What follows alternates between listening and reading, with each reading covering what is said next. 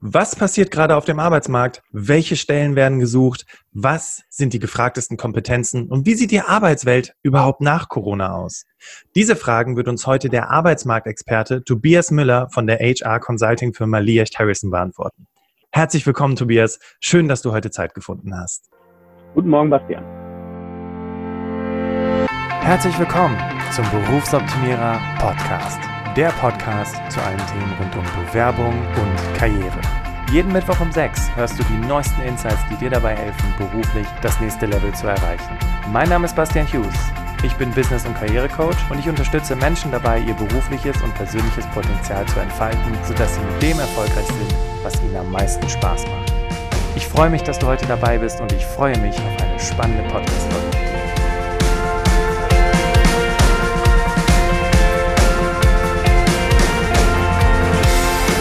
Liebe Hörerinnen, liebe Hörer, wie immer wirst du im ersten Teil den Tobias kennenlernen, seinen Lebensweg, wie er zum Arbeitsmarktexperten geworden ist. Und im zweiten Teil sprechen wir über das Fachthema, nämlich ähm, wie sieht die aktuelle Arbeitsmarktsituation aus?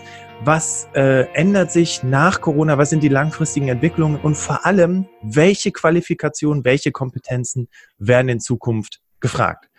Doch bevor wir darüber sprechen, erstmal ganz kurz zu Tobias. Also nochmal cool, dass du dabei bist. Ich freue mich sehr und ähm, du bezeichnest dich selber, das fand ich total spannend, als ich den Fragebogen gelesen habe, Tobias, als leidenschaftlicher Streiter für menschenorientiertes Recruiting, Talentmanagement und Personalfragen. Was, was, was meinst du damit?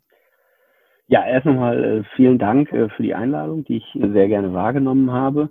Ähm, was, was ich damit meine, ist eigentlich relativ klar. Ich habe das ähm, schon mal in einem, in einem anderen Podcast-Interview gesagt. Wir sind ja im Recruiting sehr papierlastig oder dokumentenlastig und ähm, versuchen häufig gar nicht den, den Menschen dahinter kennenzulernen weil das fehlt uns die Zeit für, da haben wir ganz andere Interessen und es ist halt wichtig, schnell Entscheidungen zu treffen. Es gibt die Stepstone ähm, äh, Eye-Tracking-Studie, die sagt, wie lange beschäftigt sich ein Personalverantwortlicher mit einem Lebenslauf. Das sind immerhin 43 Sekunden und ich behaupte einfach, das reicht nicht, um einen Menschen kennenzulernen und das reicht auch nicht, um festzustellen, ob jemand auf eine gewisse Position passt.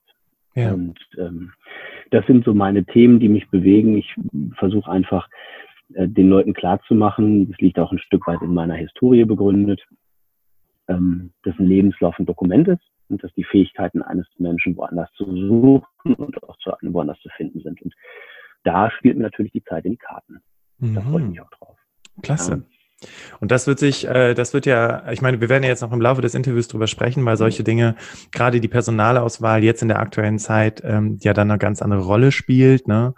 Und ähm, ja, bin ich sehr gespannt, freue ich mich drauf. Übrigens, liebe Hörerinnen, liebe Hörer, du hörst im Hintergrund Kinderstimmen. Das liegt daran, tja, alle sind im Homeoffice und dann laufen halt auch mal die Kinder am Mikrofon vorbei. Äh, deswegen, ähm, ich hoffe, das wird ähm, nicht allzu störend sein, aber ich denke, das kriegen wir hin. Und ich glaube, das ist ja auch normal die Situation, ähm, dass man Kinder im Hintergrund mal hört. Tobias, mit welchem Bild von Arbeit bist du denn groß geworden? Kannst du dich da noch dran erinnern, als du klein warst? Also ich glaube, ich erinnere mich immer an meinen Papa, der, der ähm, irgendwann so gegen 18, 18.30 aus dem Büro kam und ähm, dann nach Hause kam und seine Tasche in die Ecke stellte, es war immer der gleiche Ablauf. Ich weiß gar nicht warum, aber es war halt so, es ist wirklich wie in so einem Hollywood-Streifen. ähm, das war immer der gleiche Ablauf und ähm, das war, war wunderbar, wenn er nach Hause kam. Und ich kann mich auch daran erinnern, ähm, dass ich irgendwann mal, ich war also vielleicht im zarten Alter von vier oder fünf, ähm, da habe ich gesagt, ich möchte das machen, was Papa macht. Ähm, schlimm ist, dass vieles von dem dann hinterher auch geworden ist, bis zu einem gewissen Punkt zumindest. Ähm, ich habe also dann auch tatsächlich im, im logistischen Segment meine Ausbildung gemacht, ähm, habe dann mich weitergebildet ähm, im Bereich Personalmanagement, weil ich das sehr spannend fand und ja, war dann sechs Jahre am Arbeitsmarkt aktiv und habe ähm, ganz klassisch in, in freiberuflicher Natur ähm, Menschen vermittelt, von ganz einfachen, ungelernten Kräften bis hin zu ähm, Executives auf Abteilungsleiter oder, oder Leitungsebene. Und ähm, habe das relativ viel im, im verdeckten Stellenmarkt gemacht, also immer mit Firmen gesprochen, die eben nicht ausgeschrieben haben.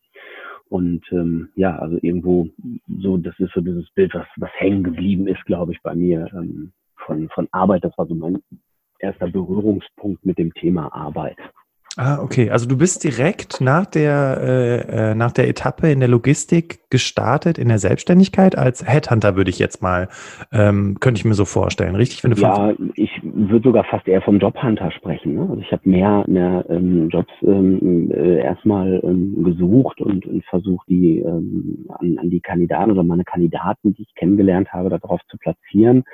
Ähm, das war hm, zwei Jahre, nachdem ich, also ich habe zwei Jahre lang noch nach der Logistikbranche erst im Verkauf gearbeitet, war dann nochmal ein Jahr im, in, äh, in der Personalberatung beschäftigt und bin dann eben in die Selbstständigkeit. Und äh,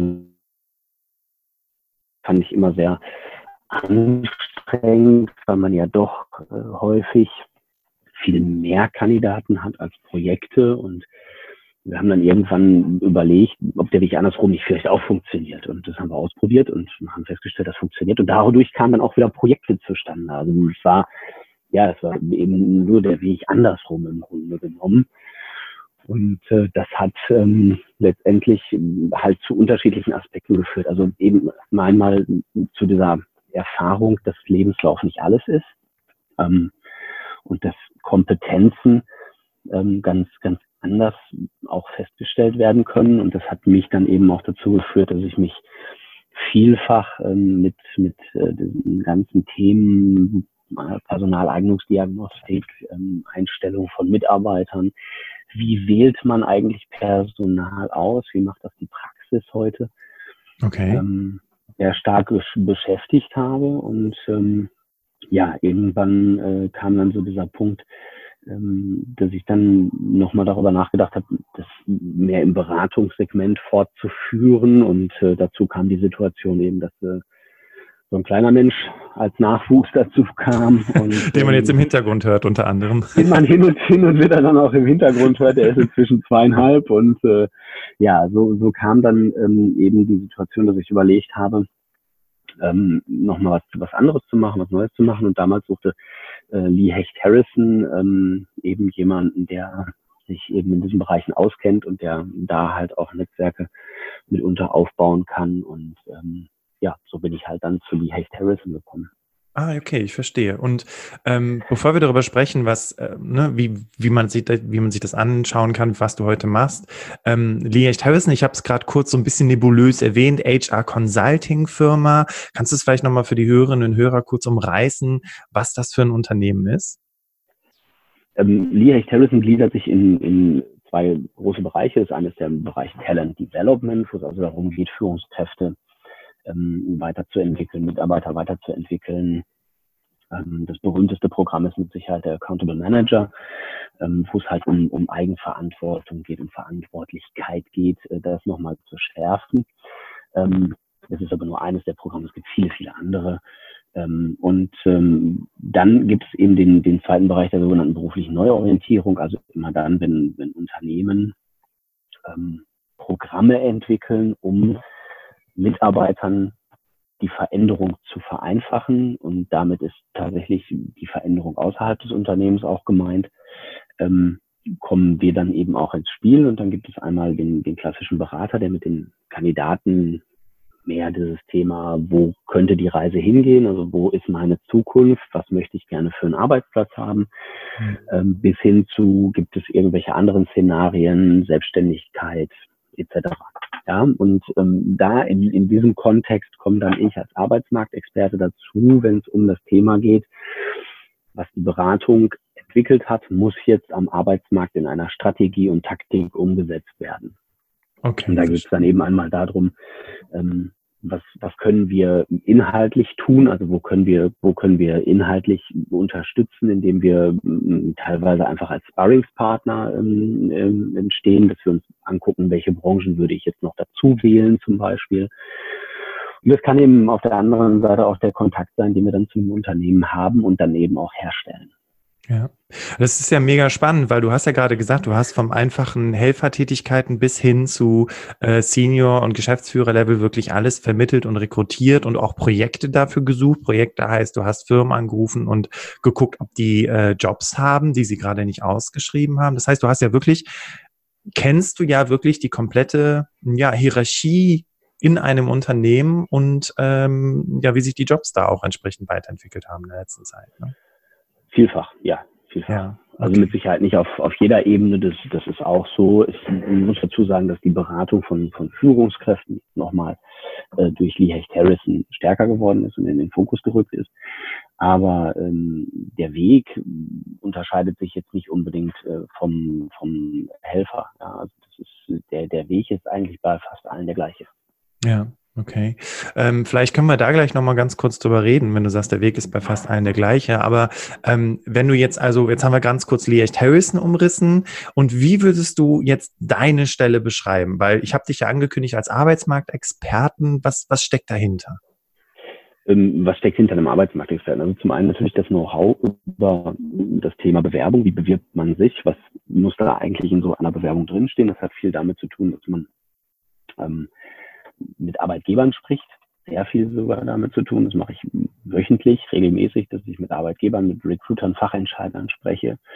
Ähm, dazu lese ich relativ viel wissenschaftliche Literatur aus dem Bereich. Da gibt es pro Jahr ungefähr 800 neue Studien, die in diesem Bereich, ähm, die, die äh, erstellt werden, leider nicht gelesen werden, zumindest von vielen Leuten nicht gelesen werden, häufig auch nicht von den wichtigen Leuten gelesen werden. okay. Das, äh, ja, da kann ich gerne gleich nochmal drauf eingehen, aber es ist, es ist, tatsächlich so, das Recruiting, ich weiß nicht, ob es in der Personalentwicklung auch so ist, aber im, im Recruiting ist es tatsächlich so, wir ignorieren die Wissenschaft vollständig. Vollständig. Wird äh, überhaupt nicht wahrgenommen ähm, oder nur sehr, sehr begrenzt wahrgenommen. Ich möchte jetzt auch keinem zu nahe treten, aber ähm, es ist tatsächlich so, es gibt ganz, ganz viele Punkte und, und auch wissenschaftlich belegte Bereiche, ähm, die, die da überhaupt keinerlei Mehrwert bieten, aber die gerne angenommen werden. Ich sage das sehr, sehr häufig auch in meinen in meinen Gesprächen mit Kandidatinnen in der Personalauswahl sind wir zwischen Stimmanalyse und Schädeldeutung. es, es, ist, es ist traurig, aber es ist echt wahr. Ja, also es, ähm, da ist, das ist unglaublich. Ähm, es gibt ganz, ganz viele Firmen, die da sehr merkwürdige Testverfahren anlegen. Ähm, ja, wo ich, wo ich einfach sagen kann, es ist für mich eine ganz große Katastrophe, aber es wird halt so gemacht. Und ähm, wenn man das auf diese Art und Weise betreibt, dann ist es für mich eben auch kein Wunder, dass wir einen Fachkräftemangel haben. Ja, okay, verstehe also ich. Einen behaupteten. Okay, also kurz zusammengefasst, du bist, äh, also im Prinzip machst du das, was du immer schon gemacht hast. Du bist im Kontakt mit den Unternehmen, sorgst dafür, äh, da ähm, für, für deine Kandidaten, für die, für die Klienten von Liecht Harrison eben Jobs an Land zu ziehen.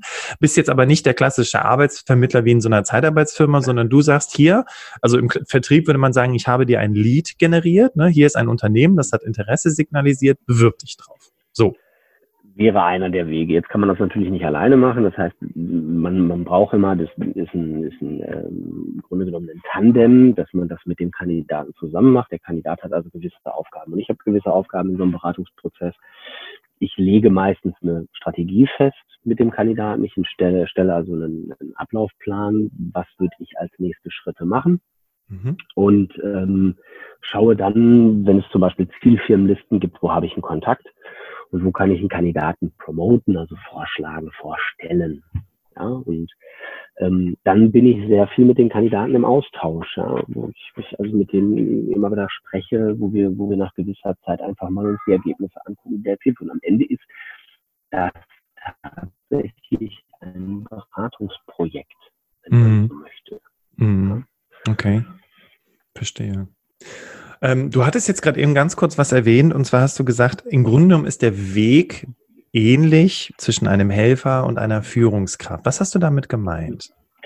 Ähm, wenn wir uns mal da wieder auf die Wissenschaft beziehen und ich beziehe mich hier auf das Institut für Arbeitsmarkt und Berufsforschung, was vor Jahren mal weiß nicht vor wie vielen Jahren, ich, also ich weiß es nicht, ich habe die Studie gelesen, aber ich weiß nicht, was von ist, ähm, festgestellt hat, wir müssen ungefähr davon ausgehen, dass nur 30 Prozent der Stellen, die es gibt, am Markt ausgeschrieben sind.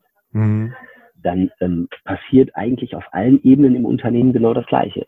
Ja, also es, der Weg ist ja, ist ja ähm, häufig für den Helfer derselbe wie für ähm, einen Geschäftsführer, wobei das bei dem Geschäftsführer noch ein bisschen nebulöser ist.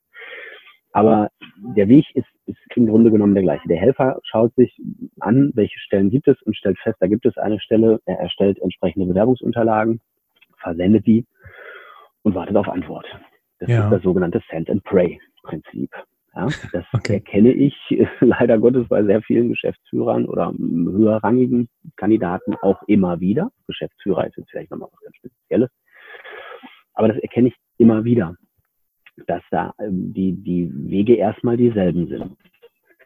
Ähm, das ändert sich eben dann, wenn wir von diesem offenen Stellenmarkt mal weggehen, weil bei den mittleren Führungsebenen, ab der mittleren Führungsebene, also Prokura in Vollmacht und so weiter, äh, sind wir, sind wir schon nicht mehr bei 70 Prozent, sondern ich befürchte eher 95 Prozent sind verdeckt. Also nicht existent, die werden nicht ausgeschrieben. Ui, das ist aber eine ähm, heftige Zahl auch, ne? Äh, ja, definitiv. Das hängt aber auch mit der, mit der Diskretion zusammen, die in diesen Bereichen ähm, äh, begeben ist. Ich kann mich daran erinnern, dass ich mal ein Beratungsmandat hatte, wo mir mich beauftragt hat, einen Nachfolger zu suchen für einen Stelleninhaber, der da eben noch war. Hm. Was tatsächlich ja. üblich ist, ne? weil man will den nicht mehr. Ja, und dann hat man meistens irgendwelche Klauseln ja auch auf Führungsebene im Arbeitsvertrag vereinbart und ähm, ja, sucht dann schon mal im, im Hintergrund, ne? Üblich. Hm. Das ist ja, das ist, aber das, dieses Wording, was du gerade benutzt, das ist genau das, was ich eben nicht mag. Man will den nicht mehr. Mm. Das ist nicht menschenorientiert, ja, weil ich würde sagen, es gibt einfach Situationen im Leben, ähm, wo Dinge nicht mehr passen. Mhm. Ja, und ähm, wenn, wenn etwas nicht mehr passt, braucht man eine Veränderung. Ja, jetzt ist es interessant, in Deutschland ist ja, wir haben ja inzwischen nicht mehr ganz so extrem, aber wir hatten mal eine Zeit, da hatten wir eine sehr hohe Scheidungsrate und die Leute sind in Deutschland tatsächlich eher bereit, sich von ihrem Partner zu trennen, als von ihrem Unternehmen. Das ist ähm, spannend, ne? Also das, das wäre auch ein krasser Vergleich gerade mal, wenn du mal so drüber nachdenkst. Ja, Okay. Das, das, ist wirklich, wirklich der Wahnsinn. Und ähm, aber das, dieses, dieses Menschenorientierte, da, da beginnt es eben. Also es gibt Situationen, wo es nicht mehr passt und dann muss man eben darüber nachdenken, ob eine Trennung nicht am Ende sinnvoll ist, damit man sich weiterhin in die Augen gucken kann. Ähm, und genau das ähm, passiert. Das passiert jeden Tag in Unternehmen. Das ist auch völlig normal, dass das passiert. Das kann keiner am Ende ähm, verhindern ähm, dass solche Situationen kommen, ja, oder es gibt einfach, einfach Situationen, wo man merkt, dass, da, da kommt jemand mit dieser Funktion nicht mehr klar und dann muss man da auch handeln. In gewissen, an einer gewissen Höhe ähm, kann man da nicht drauf äh, verzichten, weil der Schaden, den, der dadurch angerichtet wird, ist in einem Unternehmen relativ groß. Und ähm, hier kommt es eben zu einem sogenannten verdeckten Stellenmarkt der eben damit beginnt, dass man so eine Position an einen Personalberater gibt, also an salopp beschrieben einen äh, Headhunter, ähm, der dann beauftragt wird, einen Nachfolger zu suchen. So, und justamente in diesem Moment ist die Stelle nicht mehr sichtbar für einen Außenstehenden. Das war im Übrigen, stand das bis 2018 ähm, äh, unter Strafe, wenn Unternehmen das gemacht haben. Aha. Weil im SGB 9, das ist das, das äh, Recht der Schwerbehinderten, ähm, gab es den Passus, dass jede äh, Stelle im Unternehmen der Bundesagentur für Arbeit gemeldet sein muss. Ui. Jede offene Stelle, die es gibt, ja. Egal welches ja. Level. Egal welches Level. Spielte keine Rolle. Sondern jede offene Stelle musste der Bundesagentur für Arbeit gemeldet sein. Das hat man dann 2018 kassiert, weil man festgestellt hat, also man hat zwei Dinge festgestellt. Das eine ist, wo kein Kläger, da kein Richter. Ja, der sollte das jetzt überprüfen. Ja, kann man ja nicht. Und auf der anderen Seite ähm, ist es ein Teil der Privatautonomie, dass ich zum Beispiel die von Paragraph 5 Betriebsverfassungsgesetz ähm, äh, eingeschlossenen Leute auf alternative Wege suchen lassen darf. Ja, Paragraph 5 beschreibt die, beschreibt im, im äh, Betriebsverfassungsgesetz die leitenden Angestellten. Okay, verstehe. Also alle, die eine Handlungsvollmacht und eine Prokura haben oder darüber. Ähm, sie haben ja eine gewisse Vertrauensstellung, für die gilt ja auch nicht das Kündigungsschutzgesetz und solche Sachen.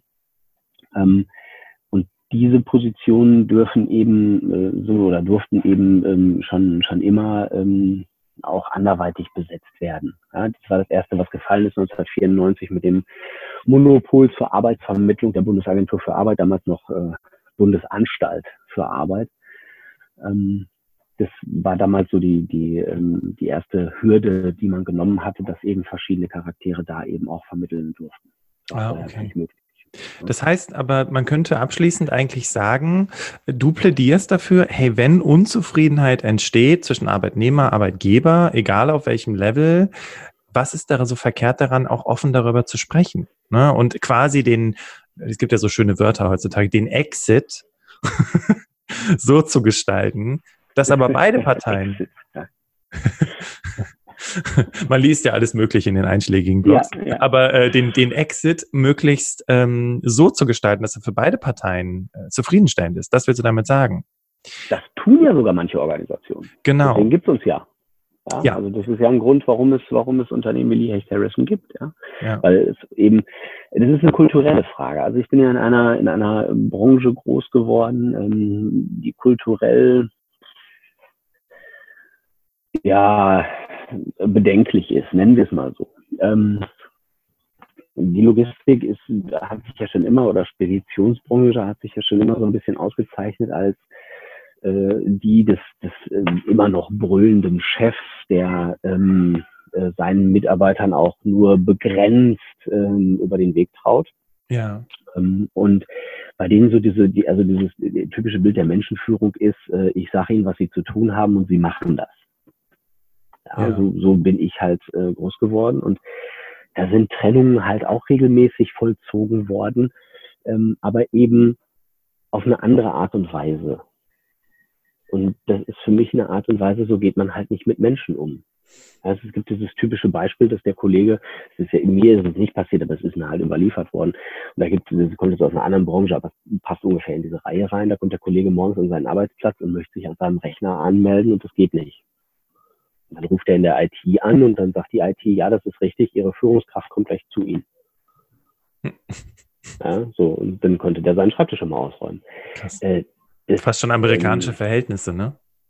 Ich bin mir nicht sicher, ob die Amerikaner das so machen. Okay. Also man hat ja immer dieses Bild von dem Karton, ne, den man dann packt. Ja, das ist die gab es bei Lehman. Genau, genau. Die gab es bei Lehman Brothers im Übrigen auch. Und da gibt es bis heute ein, eine, eine Anekdote zu, was da drin gewesen sein soll in diesen Kartons. Das waren nämlich nicht die persönlichen Gegenstände, sondern die haben die Kantine angeblich geplündert, bevor die gegangen sind. cool. Ja, das ist, das ist so, so überliefert. Ja. Also äh, am Ende äh, weiß ich nicht, also natürlich in diesen, in diesen Massenentlassungsszenarien, die wir in den 90er Jahren hatten, äh, war das mit Sicherheit so und auch heute ist es an verschiedenen Stellen noch so, wenn Unternehmen dann ähm, in die Liquidation gehen, also liquidiert werden, dass, dass dann solche Bilder entstehen, das mag mit Sicherheit sein. In der Regel, glaube ich, ist es aber nicht so, ähm, dass das der übliche Konsens ist.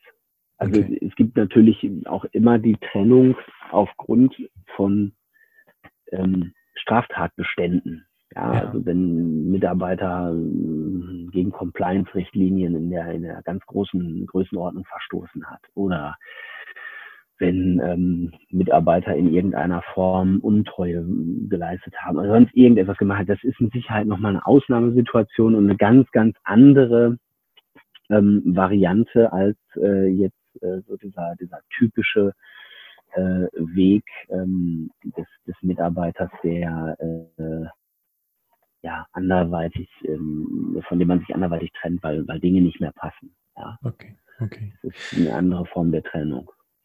Das heißt jetzt aber, und ähm, ich finde das so spannend, äh, wenn man dir zuhört, da, da, da schwingt wirklich diese Expertise mit, dieses langjährige Wissen und auch die ganzen Dinge, mit denen du dich beschäftigt hast, die, ähm, äh, die wissenschaftlichen Ausarbeitungen, die du dir durchgelesen hast. Ich fand das Bild so schön äh, zwischen Stimmprobe und äh, Schädelvermessung. das fand ich sehr, sehr cool. Das heißt, dein Job, um es jetzt einfach auch nochmal für die Hörerinnen so ein bisschen äh, und Hörer ein bisschen greifbarer zu machen, ist, ähm, Also zum einen, äh, du stellst den Kontakt zu den Unternehmen her, du erarbeitest mit den Klienten entsprechende Strategien, unterstützt sie darin, dass sie entsprechend in den Job kommen. Und der Grund, warum ich dich ja auch heute eingeladen habe, ist, ich erinnere mich an unser Telefonat vor ein paar Wochen, da hast du zu mir gesagt, Bastian, ähm, jetzt denk bloß nicht, dass ich hier zu Hause sitze und Löcher in die Wand starre. Ne? Hier ist nee, richtig am Bach, ja. Also die Unternehmen rufen mich an, sagen, Herr Müller, schicken Sie mir Leute, wir brauchen Personal. Und das ist ja auch der Grund, warum wir heute hier zusammensitzen, weil auf der anderen Seite habe ich dann natürlich auch Menschen, die sagen, nee, hier geht nichts, es sind keine Stellen, es ist alles total lahmgelegt seit Corona. Und äh, wir, hm, das hast du vielleicht ja auch schon mitbekommen, äh, durch die Interviews und durch die Sachen, die wir veröffentlicht haben in der letzten Zeit, wollen ja ein anderes Bild zeigen. Und ich finde es sehr, sehr cool, äh, dass du ein anderes Bild zeichnen kannst. Das heißt, was ist denn aktuell dein Bild von der derzeitigen Arbeitsmarktsituation? Interessant. glaube ich, das ist das richtige Wort. Ja, weil ähm, man muss jetzt ein bisschen ausholen. Also wir haben, wir haben eine Situation, die es, glaube ich, in den letzten 100, 120 Jahren, wenn man so möchte, nicht gab. Ja, also wir haben auf der einen Seite ist es im Moment gerade eine ganz spannende Zeit für unsere Juristen, weil wir erleben einen, ähm, massiven Eingriff in die Grundrechte. Das ist definitiv der Fall. Da brauchen wir auch nicht drüber diskutieren. Das Grundgesetz ist gerade sehr weit gedehnt und ich bin mir nicht sicher, ob das in die Interpretation der Auslegung noch passt. Aber letzten Endes ähm, ist es durchaus eine spannende Zeit für Juristen. Das ist das eine. Das andere ist natürlich, es ist eine spannende Zeit für Personaler, weil wir haben gerade, ähm, wir, wir schließen gerade einen Gap und ich hoffe, dass die Krise damit lang genug gelaufen ist, um diesen Gap auf Dauer zu schließen, weil wir haben, ähm, wir haben relativ schnell alle reagieren müssen. Das war bei Lee Hecht Harrison jetzt im Übrigen kein Problem, weil wir die Tools, die Techniken und, und alle Sachen schon vor, im Vorfeld hatten, weil wir sowieso relativ viel reisen und durch diese Reisen natürlich auch äh, von unterwegs arbeiten können. Deswegen war das Thema Homeoffice für uns nie eine Herausforderung. Ja. Wir konnten das einfach. Ja, weil die Technik war da, wir wussten, wie wir damit umgehen, wir arbeiten oder wir, wir haben Collaboration Work schon eine ganze Weile. Mein, mein Kollegium sitzt ja in Hamburg und Frankfurt, das heißt, ich habe sowieso keinen klassischen Direktkontakt mit denen. Deswegen war das für uns jetzt nicht unbedingt die Herausforderung. Wir sind in dem Bereich sowieso schon Experten, das wissen wir. Digitale Evolution also das, was die sich so für die nächsten fünf bis acht Jahre aufgespart haben. Ich kann das mal vergleichen mit meinem besten Freund, der ist Personalleiter in der Automobilzulieferindustrie. Also ähm, da stimmt dieses alte Klischee noch, äh, wer nicht da ist, der arbeitet nicht. Mhm. Das wird da so gelebt. Das mhm. ist so, ja. Also das Thema Homeoffice ganz, ganz schwierig.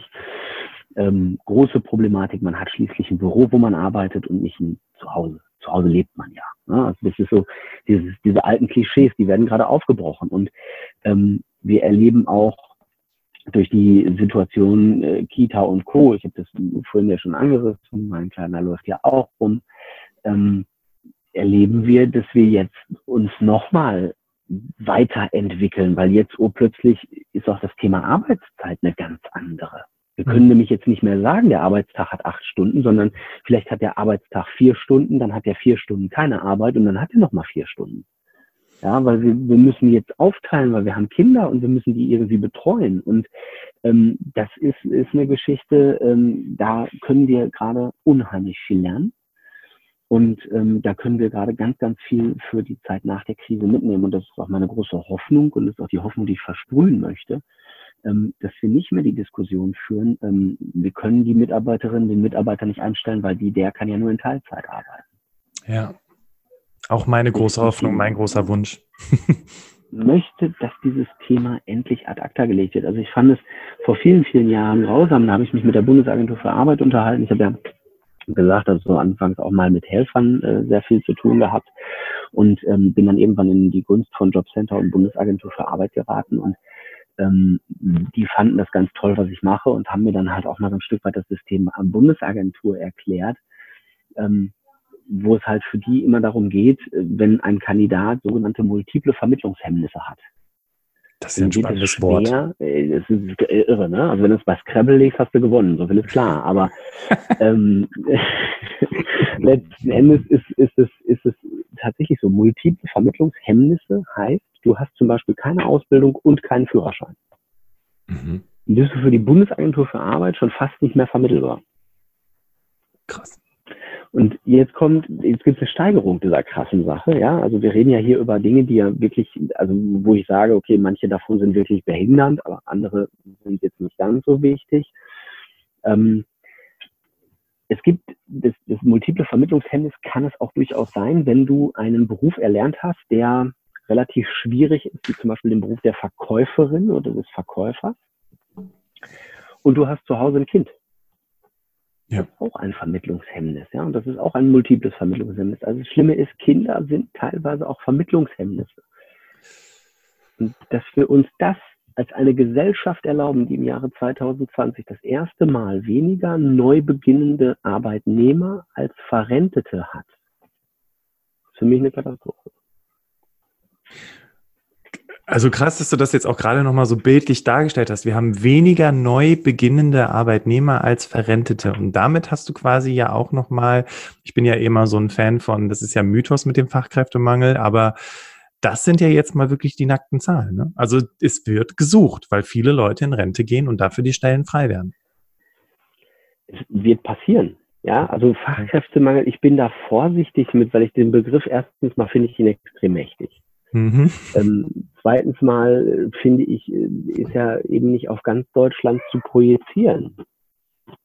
Es sind Regionen, selbstverständlich wissen wir, dass es Arbeitgeber in so wunderschönen Städten wie Pirna oder äh, Bayreuth schwieriger haben als Arbeitgeber in München oder Frankfurt. Die haben es auch schwierig, aber auf eine andere, auf, auf Grundlage anderer Tatsachen, ja, basierend.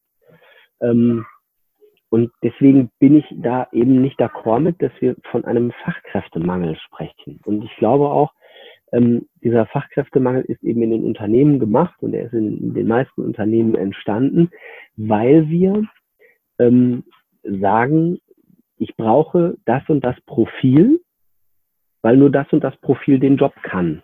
Mhm. Und das stimmt häufig nicht. Ja, und das ist, ein, das ist im Übrigen ein Recruiter-Thema, weil hier werden keine vernünftigen Anforderungsanalysen gemacht. Ja.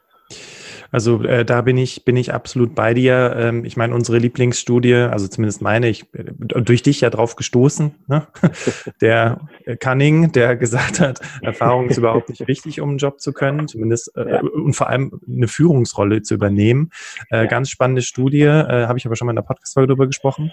Ähm, aber jetzt nochmal ganz kurz zurück zum Thema ähm, Entwicklungen und Trends. Du hattest jetzt gerade mhm. gesagt, ähm, wir erleben etwas, was wir in den letzten 100, 120 Jahren nicht erlebt haben, nämlich die Arbeitswelt ist jetzt wirklich gezwungen. Nicht, es wird nur darüber geredet, das ist ein trendy, fancy Thema, sondern die Arbeitswelt und vor allem die Unternehmen sind gezwungen, umzudenken und Arbeitszeit auch nicht mehr en bloc zu sehen, sondern wirklich auch verteilt zu sehen. Ähm, du hattest gerade was von Hoffnung gesagt. Was erlebst du denn jetzt wirklich tagtäglich in der Zusammenarbeit mit den Unternehmen? Dass es funktioniert.